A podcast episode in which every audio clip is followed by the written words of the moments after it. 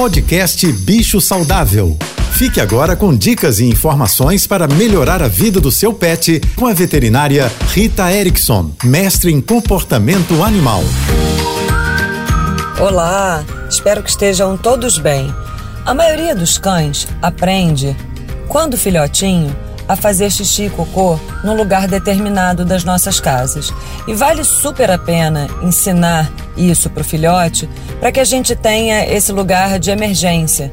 Mesmo que o cachorro saia para passear duas ou mais vezes ao dia, ou até mesmo se você mora numa casa. Fica muito mais fácil ter esse cantinho já determinado e naquele dia de chuva ou num dia que não podemos passear, o animal já tem um lugar ali para fazer xixi.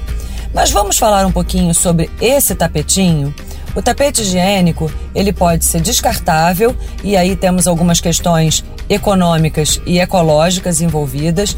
Temos também o velho modelo de usar jornal, que é possível sim acostumar os cães a usarem o jornal, mas atualmente também temos alguns modelos muito interessantes de tapetes laváveis. E é uma questão de prática, de hábito.